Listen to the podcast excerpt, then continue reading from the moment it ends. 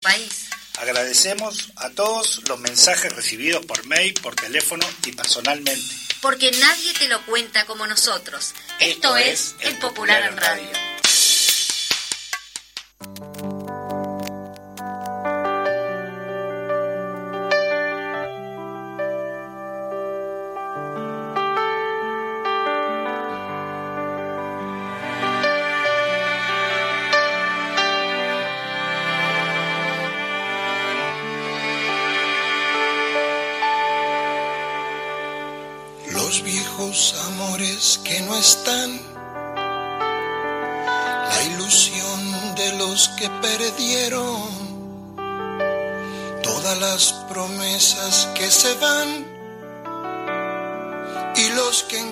Cualquier guerra se cayeron, todo está guardado en la memoria. Sueño de la vida y de la historia el engaño y la complicidad de los genocidas que están sueltos,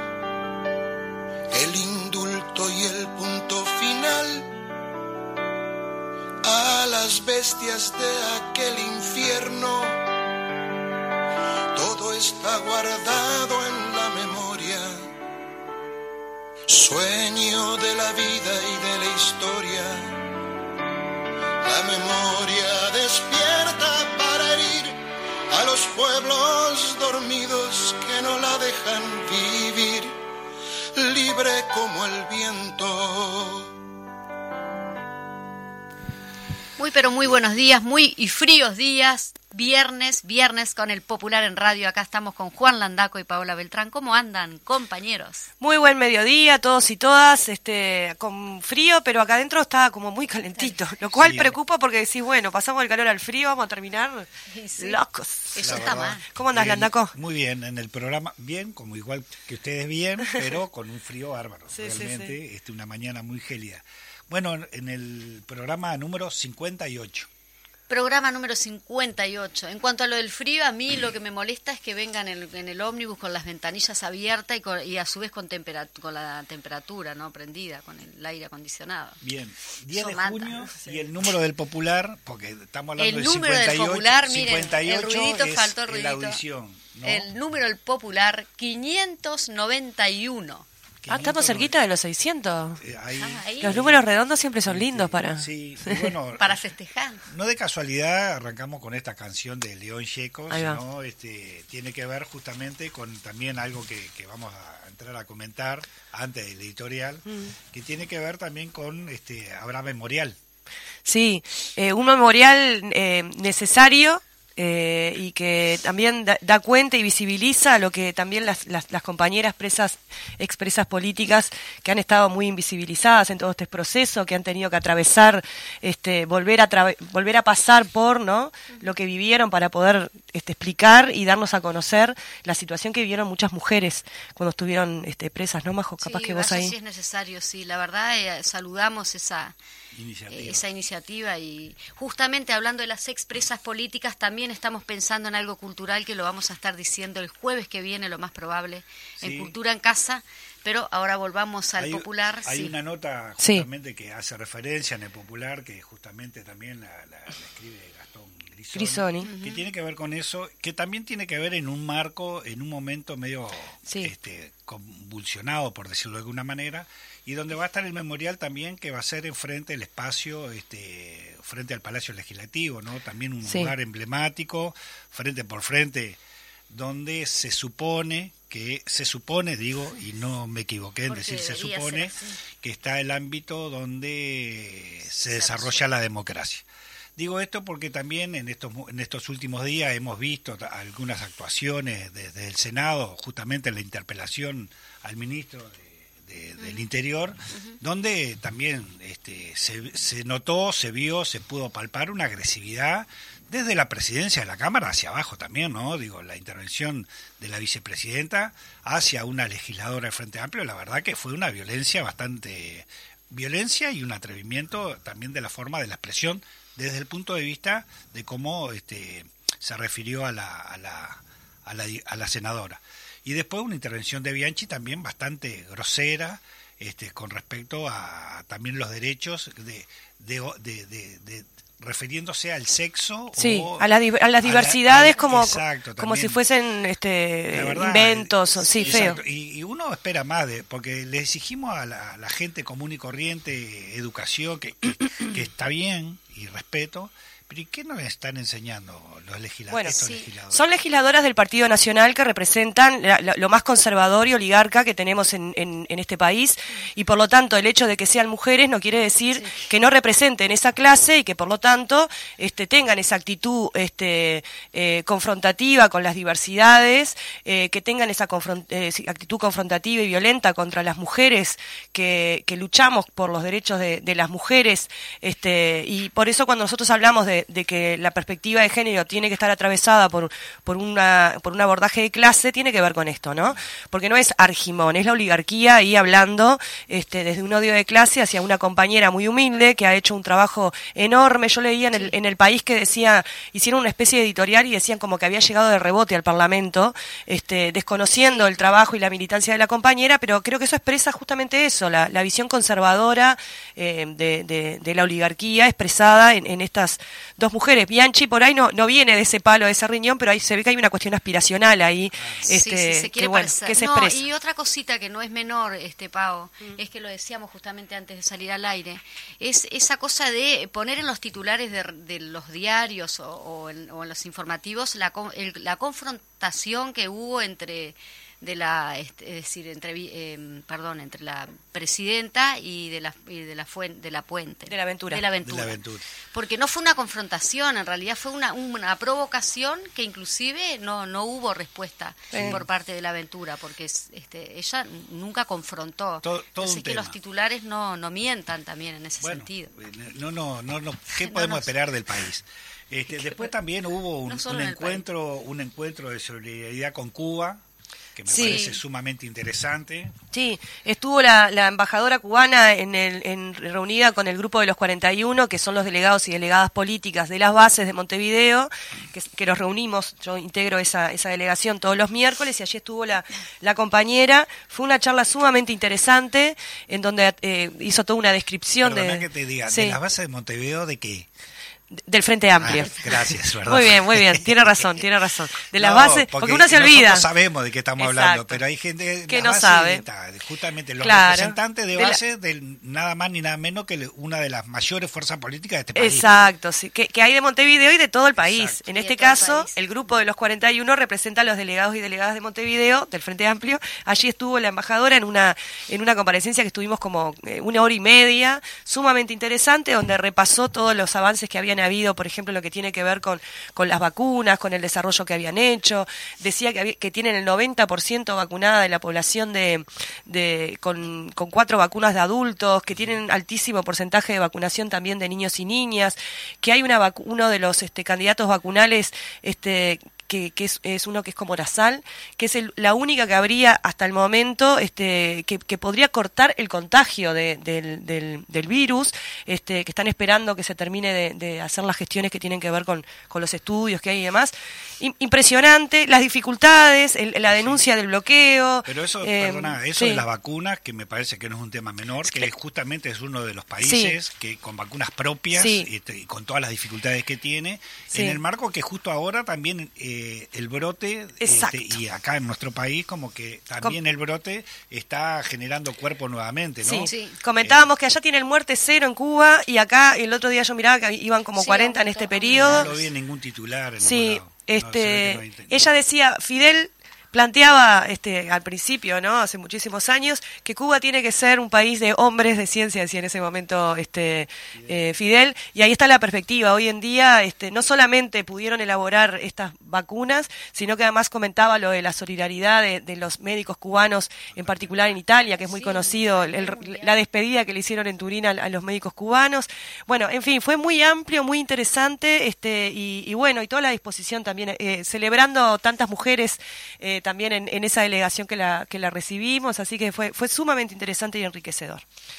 Eh, bueno. Por acá también tenemos, el gobierno quiere acelerar el ajuste, esto es el presidente del pit explicó las razones del paro de los gremios, de la industria y adelantó las acciones de todo el movimiento sindical hacia el paro general que se va a realizar el día 7 de julio. Que si todo sale bien, no, que si todo sale bien, ahora después del corte, la segunda media hora previa, estaremos desarrollando con, el invitado de hoy. con el, invitado central. Sí.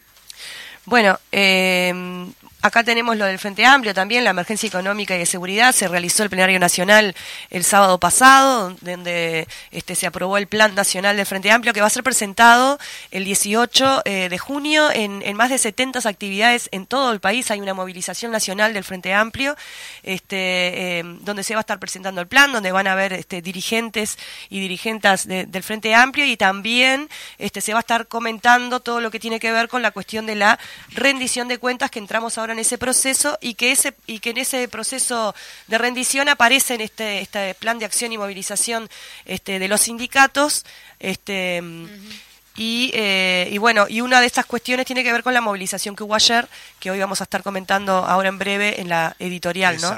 de la Confederación de Industriales. Exactamente, y antes de, ir a, lo central, eh, que decíamos rendición de cuentas, cuentas y ajustes, este, pasó el Comité Central del Partido, el, perdón, el Congreso del Partido eligió su Comité Central y su Comité Central eligió su Ejecutivo, así que está el nuevo Ejecutivo con nueva conformación general y este con nuevo número, son 17 miembros conformados en el Ejecutivo. Eh, sí, claro. Si, quiere le pasamos a leer el, nuevo Comité Ejecutivo del Partido Comunista, el Comité Central del Partido Comunista, reunido en su primera sesión el pasado domingo. Cinco realizó un balance muy positivo en el 32 Congreso eh, recién finalizado. Se valorizó al Congreso como una síntesis de las luchas de nuestro pueblo y bueno, por allí, eh, como señala la declaración política, el 32 Congreso levanta la bandera de la esperanza y hace un llamado a la unidad y a promover la lucha y para encabezar la militancia en pos de estos objetivos fue electo el Comité Central y este eligió al Comité Ejecutivo que asume la dirección más, eh, eh, cotidiana e incluye a su secretariado, Paola, si te parece. Sí, el Comité Ejecutivo quedó integrado de la siguiente manera. La Secretaría General, Juan Castillo, Organización, Guillermo Regerman, Finanzas, Laura Alberti, Unidad Política, Ana Olivera, Gobierno, Oscar Andrade, Sindicales, Marcelo Abdala, Derechos Humanos, Graciela Montes de Oca, Relaciones Internacionales, Jorge Mazarovich, Movimientos Sociales, Florencia Lemonier, Género y Equidad, Tatiana Antunes, Programa, Bruno Giometti, Propaganda, Gabriel Mazarovich, Educación, Juan Bernaza, Interior, Ignacio Bardesio, Montevideo, Alejandro Acosta, Canelones, Daniel Liberio, UJC, Claudio Arbezún. Muy bien. Muy bien, allí teníamos todo cómo quedó conformado, el nuevo ejecutivo del, del Partido Comunista del Uruguay. Si les parece, entonces ahora vamos al editorial que hoy se titula Respuesta Obrera. Muy bien. Las clases dominantes recuperaron el gobierno y sintieron que había que habían concentrado todo el poder de nuevo, al que nunca perdieron, el de la propiedad de las tierras, los medios de producción, el capital financiero, los medios de comunicación, le agregaron la administración del Estado y el pueblo, fruto de una acumulación histórica de décadas social y política, les había logrado disputar. Los sectores conservadores clásicos del Uruguay, vinculados al agronegocio y al capital financiero, sus expresiones políticas de siempre y las nuevas que tuvieron que generar, eh, que generarse perdón, al dejar de servir el bipartidismo, su instrumento principal de dominación política durante casi dos siglos se propusieron la restauración. Hay intereses materiales en juego, el capital exige más y más acumulación, nunca alcanza la saciedad. Pero también hay elementos subjetivos en el fanatismo restaurador desatado, hay revanchismo de clase. Hay ofensa de los que siempre eh, fueron dueños de todo y sintieron que por un lapso de tiempo no tenían todo el mango de la sartén. El herrerismo, a pesar de ser parte de un partido claramente minoritario, se siente hegemónico y actúa como tal. Impusieron la LUC, instrumentaron un ajuste neoliberal en medio de la pandemia, recortando presupuesto para salud, educación, vivienda y políticas sociales Rebajaron los salarios y las jubilaciones. Aumentaron las tarifas públicas. Se incrementó la pobreza. Sectores importantes de nuestro pueblo lidian con el hambre. Y, al mismo tiempo, hay varios sectores empresariales que están mejor que antes de la pandemia. Las exportaciones baten récord históricos y superaron los 11 mil millones de dólares. Los depósitos bancarios, fundamentalmente en las cuentas de más de 100 mil dólares, aumentaron 9 mil millones de dólares. Es el país de los Maya Oro, con un presidente convencido que es un referente internacional. No se sabe bien de qué, pero referente. Enarbola encuestas que, cual espejito de la bruja de Blancanieves, le dicen que es muy popular. En su soberbia de clase, no tomaron en cuenta algo, el movimiento popular uruguayo, su unidad, su fortaleza, sus profundas raíces en la sociedad. Y vinieron las 800.000 firmas y el referéndum, y esos guarismos espectaculares de superpopularidad no se reflejaron en las urnas. La base social de este gobierno les tiró de las orejas y les pidió más. Quieren todo, la calle Pou, asumiendo su autodesignado papel de líder conservador, llamó al orden a sus socios de coalición de derecha. Perdimos la iniciativa, pero que nosotros hubiésemos perdido, parece que nosotros hubiésemos perdido el referéndum. Hay que recuperar el centro del ring, les dijo en una charla motivacional presentada como reunión política. Entonces salieron a retomar la reforma regresiva de la seguridad social, a profundizar la contrarreforma educativa y reducir los consejos de salarios a una caricatura, a reglamentar los sindicatos, a mostrar mano dura, aunque no solucione nada, a mostrar quién manda, dijera una inefable senadora blanca en otra reunión anterior. La base social de este gobierno de empresarios o de políticos lo representan, quiere más. El gobierno presentó un proyecto de ley para reformar la negociación colectiva. Entre otras cosas, dice que los derechos que se conquisten por convenio colectivo cesan cuando vence el convenio y se pone en discusión de nuevo. Horas de lluvia por dos años, después vemos, descanso maternal por un año, después vemos. Suena increíble, pero es cierto. Es la negación de todo avance social, es la revancha de clase en la organización del trabajo, Mando yo que soy patrón, punto. Pero ni así. La Cámara de Industrias y la Cámara de Comercio dicen que no alcanza, que ellos quieren que los consejos de salarios tampoco puedan decidir aumentos generales. La respuesta. Una vez más, en su soberbia, en su ceguera, provocada por su encapsulamiento en una burbuja ideológica, no esperaron respuesta. Y la respuesta vino porque hay una crisis social, porque hay miles de nuevos pobres, porque el hambre es un tema real y concreto para muchas uruguayas y uruguayos, porque no se puede producir desigualdad y decir que está bien. Hay una crisis social y de seguridad pública. El gobierno no tiene respuestas.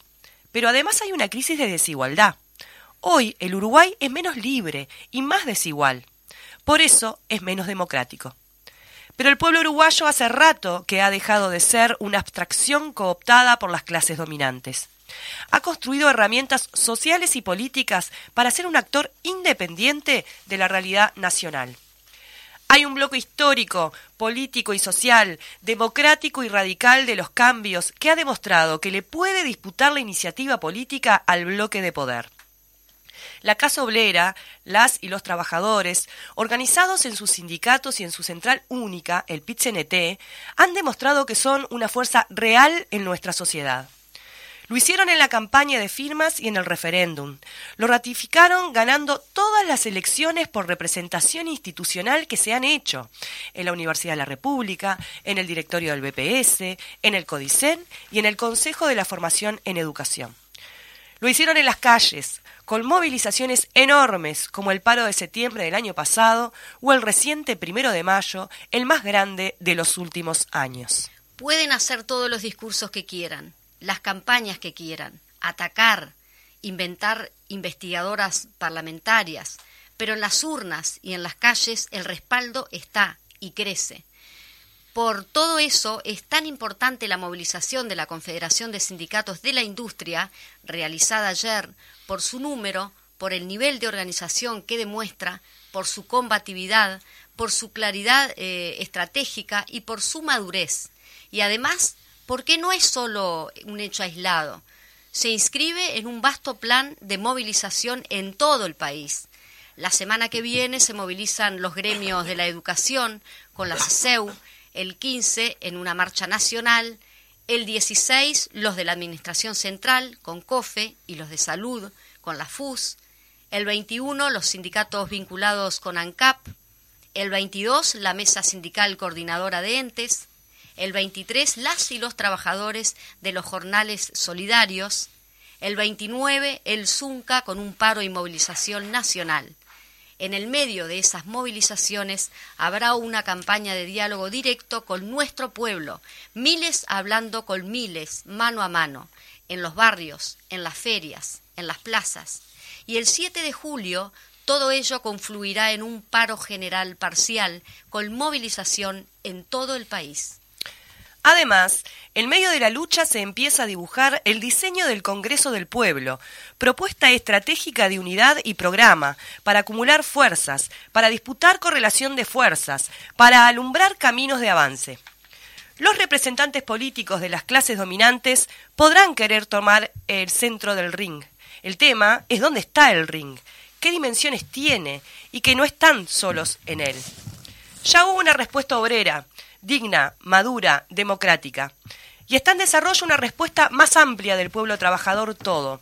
El camino es de amplitud máxima, flexibilidad táctica y firmeza estratégica, con un objetivo, acumular fuerzas, enfrentar la ofensiva conservadora y derrotarla, abrir caminos para dar respuestas a las demandas inmediatas y urgentes de nuestro pueblo y, a la vez, generar una perspectiva transformadora. Nada de eso es posible sin protagonismo popular organizado. Y este jueves, las y los obreros de la industria mostraron ese protagonismo en la calle. Respuesta obrera. Fuente Ovejuna. Quiero explicar eso de Fuente Ovejuna porque me compete en las generales de la ley una obra de teatro de García Lorca que justamente es una es una obra maravillosa en, en el cual cuando termina dice quién lo hizo Fuente Ovejuna, en realidad lo hace el pueblo lo, lo hacemos y lo, todas y todos. Que es una respuesta del, del pueblo ante un este eh, Comodoro, creo que se, que se decía, de que, que era un, tirano del pueblo, este que, que tiene un acto este eh, máximo ¿no? De, de, tiranía y ante eso el pueblo todo reacciona, lo va a buscar y lo mata, y cuando la corona quiere saber quién fue, todos se acuerdan que nadie va a decir quién fue, fue el pueblo todo, fue Fuente Ovejuna, este, es súper interesante y, bueno, en, en, ese sentido, de alguna manera el, el paralelismo de que que no hay individualidades acá, acá hay pueblo organizado que lucha, este, y, fuimos todos, somos todos y siempre vamos a ser y un pueblo todos que y puede Más, que puede más que los medios de comunicación masiva que están tratando de hacernos ver de que bueno que, el presidente de la República tiene esa, ese porcentaje de aceptación a nivel popular que no lo es. Mm. Eh, un pueblo que puede más que eso y que muchas más cosas porque se demuestra justamente en las calles.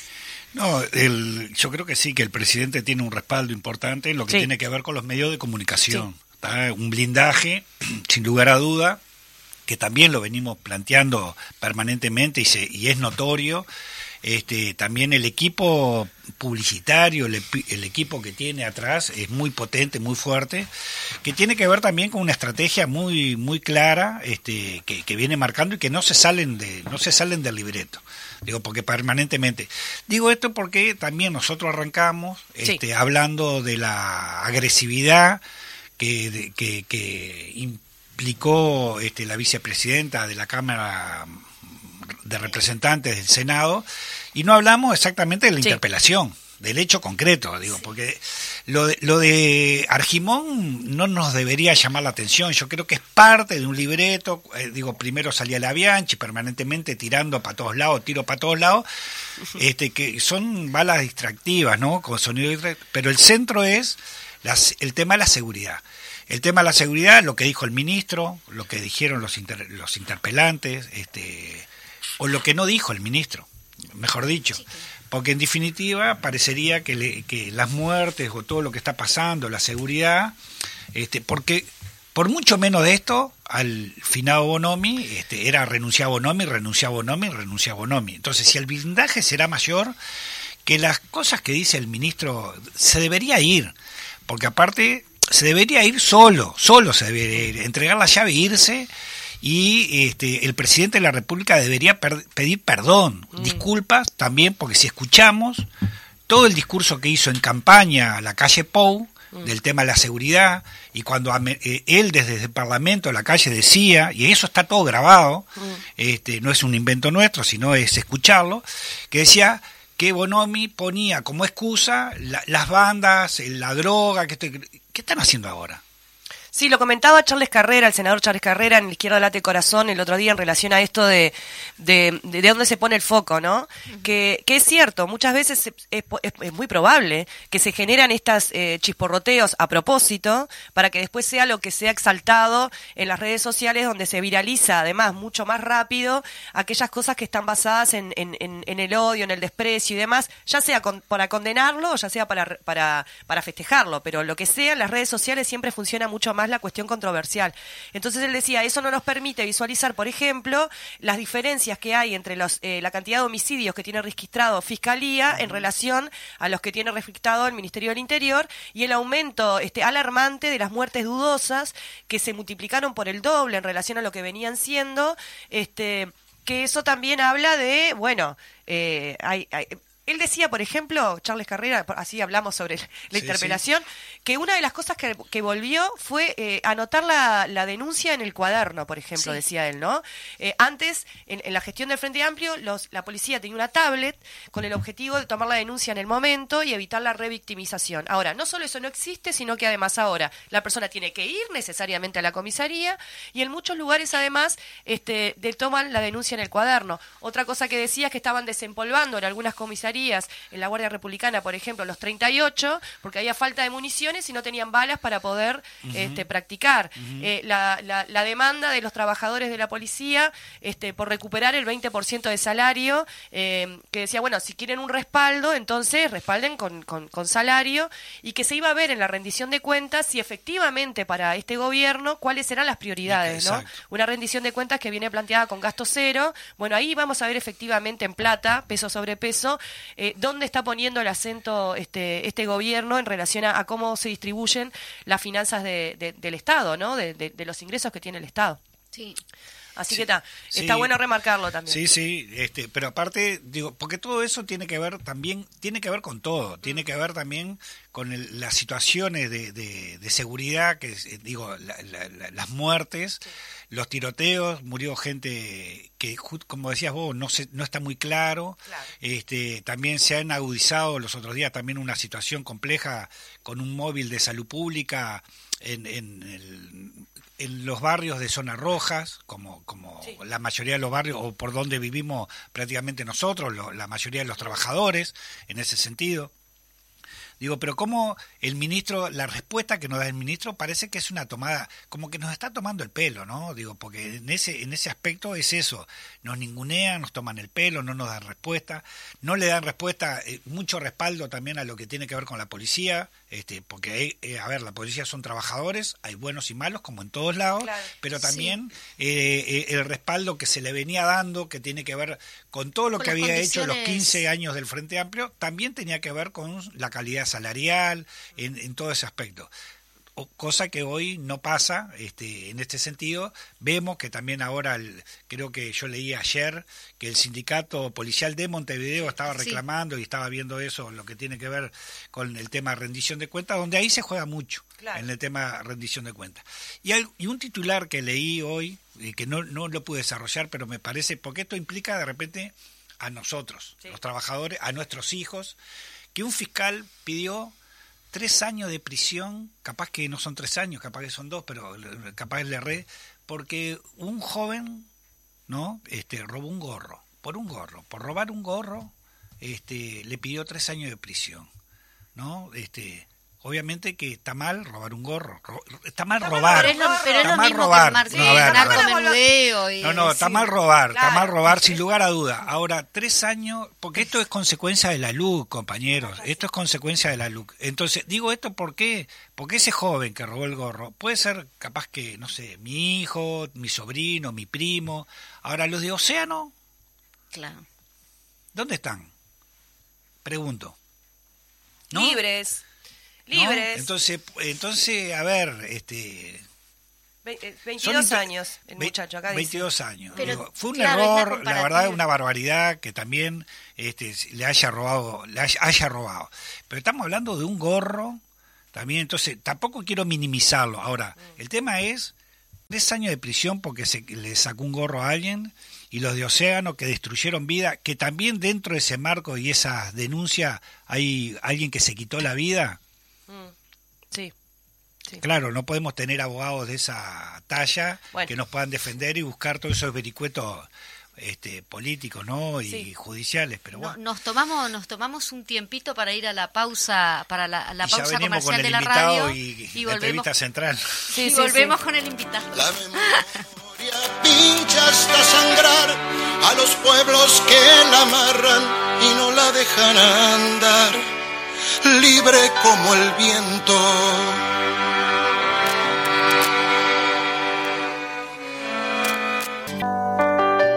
Bien, volvimos acá, ya estamos con el invitado central del día de hoy, que es un, compañero de- del PITCNT, de, de organización del PITCNT, Enrique Méndez. Buenos días, Enrique, ¿cómo estás? Bienvenido nuevamente al Popular en Radio.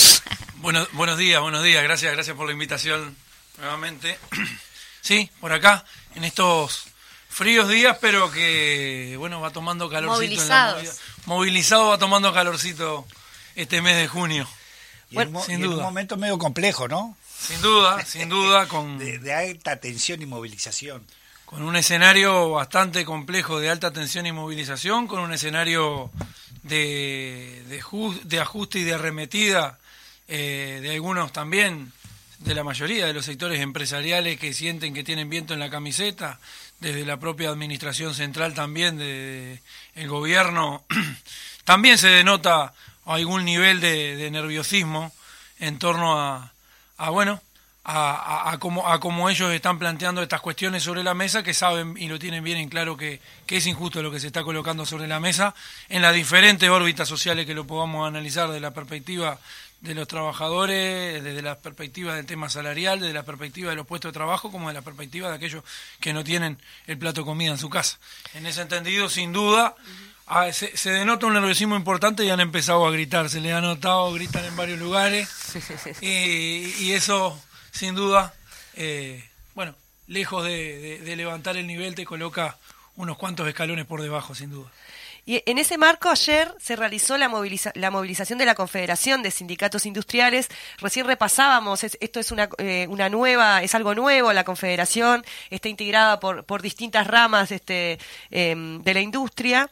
Eh, capaz que las podemos ir repasando, vos decías la aguja. Ver, eh, y, y- y- perdón que al, al repasar se nos pueda quedar a- a- alguna al pasar rápidamente por arriba, pero tenemos los compañeros del metal, los compañeros de textiles, ahí de la aguja, los compañeros de las curtiembres, compañeros y compañeros de la mesa del pan, compañeros de, de los y compañeras de los molineros, Sí. de, De la del obre- aceite, de la grasa, los compañeros de los lácteos, del metal creo que ya lo mencioné, de ANCAP. De la caña de azúcar. la- sí, de la- los compañeros de, ahí está, de, Alur, Ahí va. de la caña de azúcar, y así sucesivamente una, una infinidad Sí. de, de sindicatos y federaciones que, que integramos y que incluso abierto a, a, a seguirnos sumando en ese trabajo, donde lo importante es, bueno, discutir cuestiones de fondo, verdaderamente, primero unificar, Claro. unificar eh, esfuerzos dentro de nuestro PIT-CNT en el marco de un trabajo conjunto, donde sin duda los sectores empresariales también han tenido perspectivas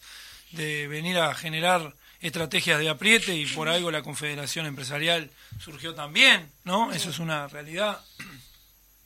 En ese escenario, para nosotros es una cuestión fundamental que todo lo que vaya sumando, me olvidé los compañeros del DUL, se los voy recordando a medida, que, lo vas a, recordando. medida que, a medida que me van viniendo a, a la mente en este momento. Los voy- químicos también. Efectivamente, los químicos y así sucesivamente. Eh, es importante unificar criterio, unificar solidaridad, unificar esfuerzos, sin duda porque la lucha que tenemos por delante es muy importante. Y que impacta que, que impacta directamente a, to- a todo el colectivo de los trabajadores. Noso- ¿no? Nosotros lo importante. decíamos ayer y lo hemos dicho anteriormente también, ¿no? Estamos en un momento histórico muy importante donde eh, el, el mundo del trabajo en torno a los procesos automatizadores Claro. eh, han tomado un, un, nivel de velocidad sumamente importante, una economía extremadamente eh, globalizada en esos términos, genera ese ritmo en el marco de, de, de los cambios del mundo del trabajo y donde sin duda esos cambios desde la óptica empresarial en ningún momento son tomados en cuenta pensando que detrás de cada puesto de trabajo hay una familia, hay trabajadores, hay seres humanos y esa automatización lamentablemente lo que ha ido llevando es al intento de ensanchar las tasas de ganancia y por el otro lado recortar en puestos de trabajo. Y en ese entendido, sin duda, poder dar discusiones de fondo en el marco de qué industria, de qué desarrollo productivo nacional queremos para nuestro país es fundamental y bueno, una confederación de sindicatos industriales para discutir de forma colectiva estas cuestiones, donde podremos tener mínimas diferencias que nacen de la rama de que somos y no por otro lado. Y bueno, en ese entendido es fundamental poder dar esa, esa- ese, ese trabajo y esa lucha de forma conjunta. Ayer en la movilización manifestaba este, el presidente del PIT-CNT y el secretario general de la UNRWA, Abdala, este, eh, esta em, circunstancia en donde se culpabiliza a los trabajadores por la, situación este, de crisis o de, conflictos que pueden haber en algunos sindicatos de la industria, y a su vez manifestaba que el presidente de la Cámara de Industria critica a los sindicatos y a los trabajadores, pero nunca, nunca lo escuchó defender la industria nacional, ¿no? Em, y, después una, una propuesta ahí que planteaban también del registro de trabajadores de la industria para los que se pueda, los que, que se queden sin trabajo, que después tengan como una prioridad para volver a, a reingresar. ¿Qué nos puedes comentar de eso? Bien, acá, si, si- si no- si nos dan tiempo, podemos hablar largo, largo y tendido con ese... Tenemos 25 minutos. con, con- con- esa punta No, que tiran, que tiran otras sobre, que tiran sobre la mesa. Primero, eh, tristes palabras de, ¿no? Desde la, desde la Cámara de Industria, ¿no? Eso hay que decirlo en esos términos. E incluso las cifras lo demuestran también. y lo manejábamos ayer en la propia movilización. Vaya la- la- la- las grandes contradicciones. La industria manufacturera en los últimos dos años tuvo en su índice excedente bruto de ganancia, de rentabilidades, un crecimiento del 15% y logró en los últimos periodos estar en, en las empresas exportadoras en un, en un nivel eh, en un nivel de histórico en esas cifras de, de, de índice de excedente bruto. Y acá que no nos pongan en cuestión que dicen no pero ustedes toman solo lo que se cobra y no toman la estructura de costo. No no está para generar ese índice en la estructura de co- la estructura de costos. Y no lo arma el PIT-CNT ni el Instituto Cuesta Duarte. Ese índice lo hace el Banco Central del Uruguay. Lamentablemente mientras tanto el 20% de los trabajadores de las industrias hoy tienen en riesgo sus puestos de trabajo por definiciones políticas tomadas y llevadas adelante por parte de los sectores empresariales que, bueno, vaya contradicción si evaluamos una cuestión con la otra, porque claramente salen, y así lo dijo, se hinchan la piola, sale a decir esto que se hinchamos tanto la piola, ¿hasta qué? Y nosotros decíamos, eh, sin duda no se ha defendido, no se lo ha escuchado a la Cámara de Industria del Uruguay hablar de lo que significa la defensa de la industria nacional y mucho más si fuéramos a hablar de carácter cooperativo sería otra cuestión, ¿no? Palabras mayores. Pero al margen de estas cuestiones no se los ha escuchado hablar de la industria nacional, pero en ese mismo entendido, eh, lamentablemente tampoco se los escucha hablar de la verdadera responsabilidad que tiene que tener y que tiene que, y que debe cumplir en una sociedad cuando se toman políticas desde el Estado para incentivar las propias inversiones. ¿Sí? Y en ese sentido, eh, es real que en cualquier política de incentivo de inversiones tiene que existir atrás un desarrollo real en la sociedad. Sí. Bueno, lamentablemente, y, y, si- y ayer lo decíamos en estos términos, le instalan en el proceso de demonización de los sindicatos, le instalan la, la esencialidad, le quieren instalar la esencialidad a nuestros compañeros de la educación por los comedores, y decíamos, ojalá fuera esencial que coman en sus casas los gurises todos los días, ¿no? Pero ojalá fuera esencial también que las empresas que vienen a invertir y que se encuentran muy beneficiadas dentro de esta ley de promoción de inversiones tuvieran la, la- la necesidad de no solo contemplar el ensanchamiento eh, de su tasa de ganancia, incluso hasta por encima de las habituales que tienen. ¿No? Porque en este caso, si hablamos de Sinter, 150 familias quedaron en la calle acá. Si vamos un tiempo atrás, Podríamos ver en Nueva Albesia lo que había ocurrido, en el caso nuestro de los lácteos, con Grupo Gloria cuando se fue para volver, porque ya está dentro del país nuevamente, pero se dejó 400 familias en la calle en ese momento, porque son capitales que pueden eh, especular de esa forma y mm. moverse de esa forma sin total con total, tranquilidad. Pero la prensa Lactalis, que sigue dentro del Uruguay, cerró una planta en Salto dejando 50 familias en la calle para ensanchar su producción en Cardona aumentando su capacidad y aumentando su tasa de ganancia. Bueno, entonces en este entendido hay una gran cuestión. ¿Cuándo se va a discutir primero? Esa industria nacional que no se nos va a retirar y no se va a ir del país es una cuestión real, pero por el otro lado también cuando vamos a, discutir sobre estas cuestiones que digan, bueno, necesitamos que estas inversiones también dejen en nuestro país, en nuestra sociedad, un desarrollo real ¿no? Sostenido, no como no, no, en una cuestión de que invierto cuatro o cinco años, me llevo eh, los mejores cuatro o cinco años que pueda encontrar en este lugar y después como capital golondrina me voy a otro lugar, invierto donde quiero y cuando acá cambien las situaciones vuelvo nuevamente para acá. Porque aparte también tendríamos que decir que es mentira si vienen a colocar acá sobre la mesa que las empresas eh, industriales se encuentran perdiendo y perdiendo en estos momentos. Bueno, vaya, vamos al sector agroexportador y nosotros podemos ver donde toda una sociedad sufrió y se vivió con una gran complejidad, de la cual eh, aún 66.000 nuevos pobres siguen estando luego de, del periodo de la pandemia, ¿no?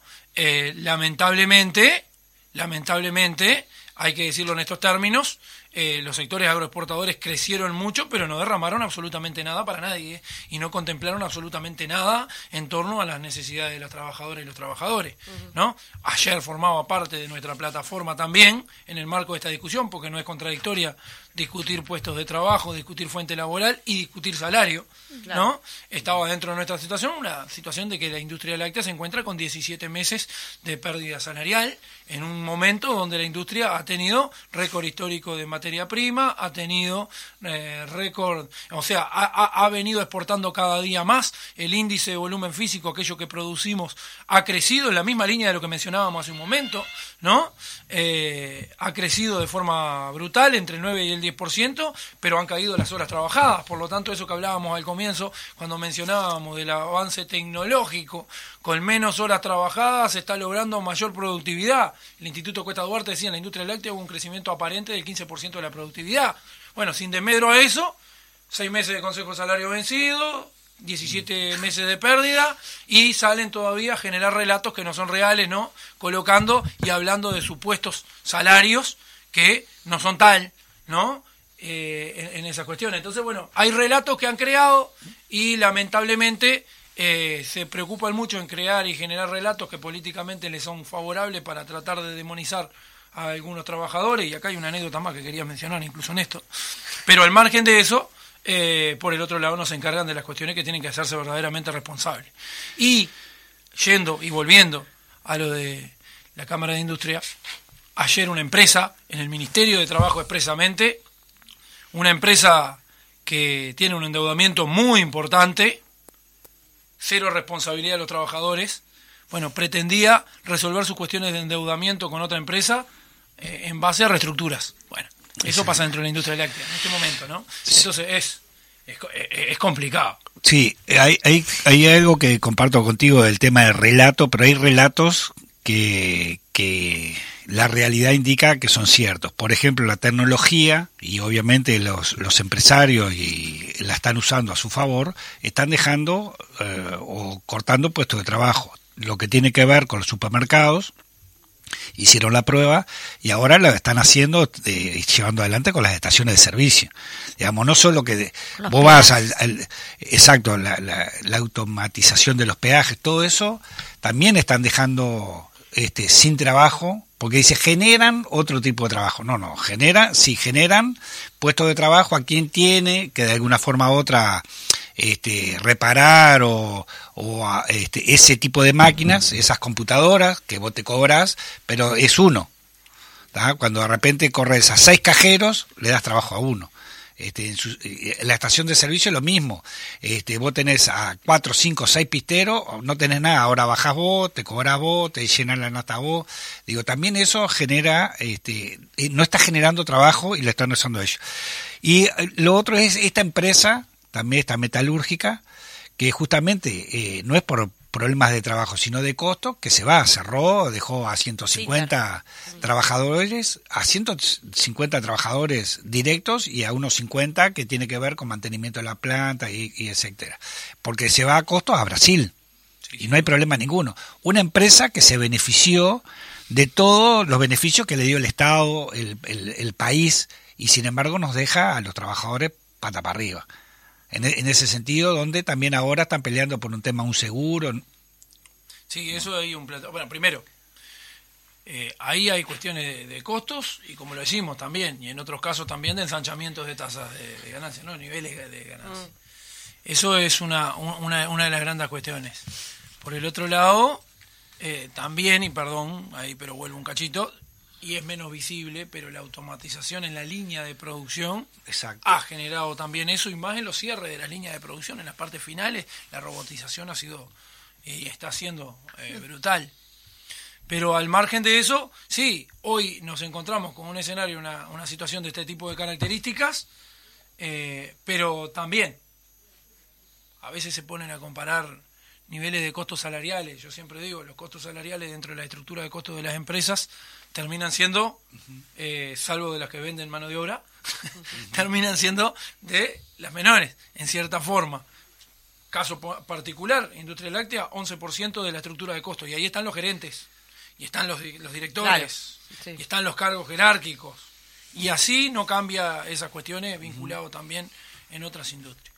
Entonces, eh, esto está sobre la mesa, pero sin duda cuando toman este tipo de definiciones no hay respuesta alguna, ni por parte del Estado, ni por parte tampoco de los sectores empresariales que obviamente ellos cierran y se retiran. Y en ese entendido, lo, que, lo último que nos va quedando continuamente terminan siendo este tipo de propuestas. Primero, extensiones de seguro, eh, seguro de paro especiales, extensiones en ese sentido, para ver cómo nosotros podemos trabajar y luego lo que nosotros planteábamos ahí, un registro de trabajadores que viene siendo como una bolsa de trabajo, de cierta forma, que termina viendo dónde pueden terminar eh, reinsertándose los trabajadores. En el mejor de los casos, nos encontramos con situaciones como, por ejemplo, están aún allá luchándola, pero con un proyecto cooperativo llevándolo adelante, los compañeros, por ejemplo, en Pili. Pero ese es el proceso que nos facilita y nos ayuda el proceso de las extensiones de los seguros de paro también para seguir peleando por la fuente de trabajo. Pero bueno, no llegan desde los sectores empresariales ese tipo de respuestas, ¿no? Sin duda se salen de una iniciativa de los trabajadores vinculados al INACOP y trabajando en esas cuestiones. Entonces, Enrique, eh, en cuanto no dejamos, no podemos dejar pasar también de que en el Parlamento entra justamente un proyecto ley para modificar eh, la ley de negociación colectiva. Eh, ¿qué ¿Cómo impactaría esa modificación? ¿Qué, bueno, ahí lo primero que hay que decir. Que dicho sea de paso, el PCNT rechaza, ¿no? Rechazamos y lo decimos sin pelo en la lengua. Son proyectos de ley empresariales. O sea, redactado, o sea, los podrá enviar y lo habrá escrito que lo envíe en su momento cada uno de ese tipo de proyectos, pero sin duda, inicialmente son empresariales. Salen de puño y letra empresarial inicialmente porque buscan ese tipo de, buscan ese tipo de, de, objetivos. Nosotros entendemos que a la ley de negociación colectiva se le está intentando talar de forma brutal y se le está y, y, y como manejan muy bien el aspecto comunicacional y a veces tratan de disimular las cuestiones en la forma que se las colocan, ¿no? En los términos, sí, sí. podemos aplicarlo en la órbita de lo que sea, ¿no? En varias, en varias cuestiones. Bueno, sin duda, eh, hoy acá colocan un proyecto de ley que nos impacta negativamente. Por ejemplo, este proyecto de ley, digo, para mencionar ciertas cosas que son extremadamente negativas. Que hasta el día de hoy, cuando un sindicato negocia, una federación, en el Consejo de Salario, un beneficio, salvo que en acuerdo se le ponga una fecha de término, el beneficio es acordado para continuar. Claro. Hoy parte de la base de que si no se le pone determinada fecha, cuando finaliza el Consejo de Salario, el beneficio cae automáticamente. Eso es el famoso término de ultraactividad, para hablarlo en, los términos criollos y en los términos más técnicos que se manejan. Otra de las grandes cuestiones, en un, en un lugar donde no existe un sindicato de base, pero en la rama de actividad sí lo existe, lo representa normalmente el sindicato de rama. Sí. ¿Por qué? Y por qué, bueno, ya existe demasiada inequidad para cualquier trabajador tener que confrontar con su patrón para salir a discutir con el empleador y salir a discutir los términos de las condiciones, los beneficios y el salario. Bueno, hoy esta modificación dice que ya no podrá así el sindicato de ramas representar a los trabajadores en esa empresa y que expresamente fomentan una representación, digámoslo en estos términos, amarilla, por decirlo en cierta forma, ¿no? Claro. Eh, intentar identificar y así avanzar hacia la negociación por empresa también. Esto cambia cuestiones vinculadas también a cómo limitar al movimiento sindical también en su desarrollo, vinculado a lo que significa para cualquier organización poder tener sus finanzas para manejarse. Porque en ese proyecto de personería jurídica el cual colocan, expresamente, quien no la tenga, esa personería jurídica en ese momento, automáticamente ellos colocan que ya el empleador puede tomar su decisión de no llevar el descuento de la cuota sindical en planilla que es una cuestión fundamental. Imagínense salir a, cobrar la cuota de tal mano en una planta con mil trabajadores, ¿no? es una cuestión eh, complicadísima. Por lo tanto, también se ataca desde esa perspectiva. Y así sucesivamente nosotros podemos encontrar en el marco de, de lo que significa una ley que sale de puño y letra patronal, que incluso hoy la Cámara de Industria también dice que lo rechaza, pero claramente lo rechaza porque todavía pretendían más. Y ese más que pretendían significaba de que eh, el Consejo de Salario tan solo alcanzase a aquellos, eh, a aquellos salarios mínimos por rama de actividad. Y en ese entendido, ¿qué estamos hablando? Bueno, en una rama de actividad existen multitud de, de empresas, y todas incluso con diferentes categorías y con niveles salariales. Y, y discutir el mínimo quiere decir que más del 80% de las trabajadoras y trabajadores hoy activos en el Uruguay están arriba del mínimo de la rama, de la base. Y en ese entendido, hasta que ese mínimo vaya aumentando y no se lo lleve puesto, vaya a saber por cuántos años las trabajadoras y los trabajadores que están un poquito más arriba no tendrían una mejora salarial o por lo menos no acompañaría, no podrían acompañar la mantención del salario real, porque es lo que venimos haciendo, ¿no? en muchos de los casos. Eh, eso está dentro de esta Es una forma eh, Eso es lo que ellos pretendían colocar.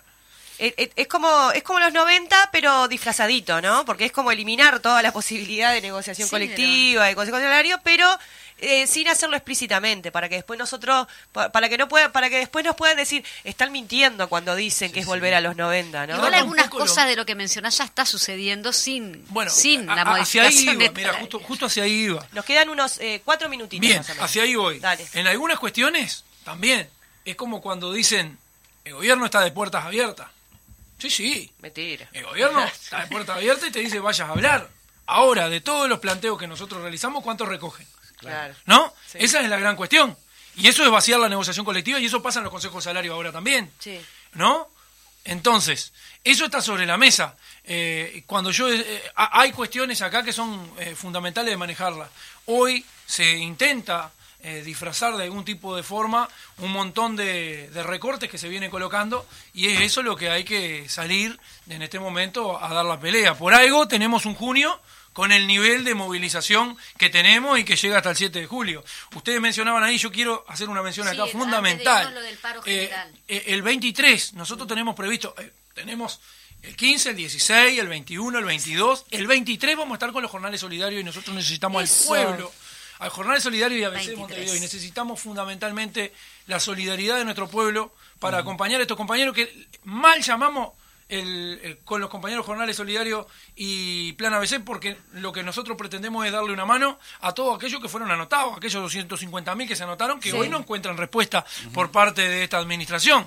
Y en ese entendido, nosotros decíamos, Hoy se vota nuevamente una prórroga que siempre, o sea, para el que no tiene nada, obviamente nadie va a decir no se lo des. Pero todos sabemos que lo que acaban de colocar ahí es una cuestión que es, una lagaña en el ojo, en realidad para la verdadera dificultad que tienen eh, eh, esas compañeras y compañeros. Pero yo lo decía, hay un grado y un nivel en, en el proyecto, porque todos recordarán cuando inició ese proyecto que hablábamos de 15 jornales y esto te termina calentando cada día más cuando más lo pensás. Terminó siendo de 12 jornales en principio y después bajó a 6. Pero 12 jornales le dieron, no le dieron 15. Y cuando te pones a pensar que un trabajador o una trabajadora precisa 13 jornales para tener cobertura de FONASA, y cuando te pones a pensar que un trabajador o una trabajadora precisa 14 jornales para tener eh, poder tener prestaciones del BPS, vos decís, puede llegar a tal nivel eh, de, de especulación, de maldad. Sí, De de, maldad, en claro. esos términos. Quería, quería encontrar un término que no me fuera de, De maldad. no me saliera demasiado Lo arriba. decimos nosotros, Eh, no, miseria. en esos términos, para que terminaron siendo esos 12 jornales y que ahora estos 6 jornales significan 5.350 La pesos. O sea, toda. si paga la luz no come. Claro.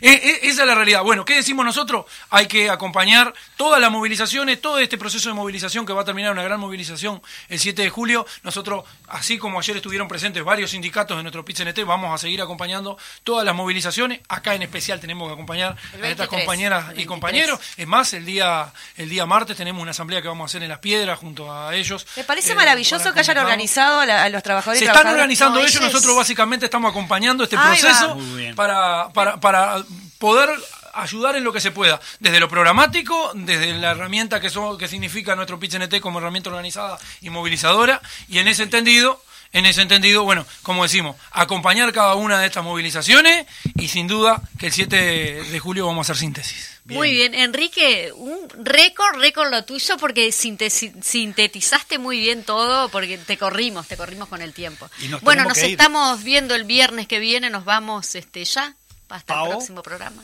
Eh, decirles, este, repasarlo, ¿no? Que estuvimos conversando con el responsable de organización del PIT-CNT y dirigente nacional del sindicato de, Crona- de Conaprole, porque a veces pasa como mo- rapidito, pero es, es en ese sentido que, que estábamos conversando con él. Le agradecemos y, y bueno, nos vemos el, el viernes que viene. A ver qué- bueno, yo un saludo grande para todos, todas y todos, para nuestra audiencia, para nuestro Federico Lima presente, Aguante el para Fede. todos los compañeros. Eh, este último, para mí este es el último programa ¡Ay, de- no! de- del Popular Radio número 58. Así que bueno, de todas maneras lo voy a estar escuchando y lo voy a seguir apoyando. Pero bueno, Aguante el andaco, me una- encanta. Un, un placer, saludo un a, toda la, a toda la Landaco. audiencia y fue un placer trabajar con Un todos. placer. Lamentable, pero bueno, las cosas llegan Bueno. a, su, a su fin. Nos estamos yendo hasta el viernes que viene. Chao, Aguante chao. el andaco. Vamos arriba. Y la abundancia que se juntan,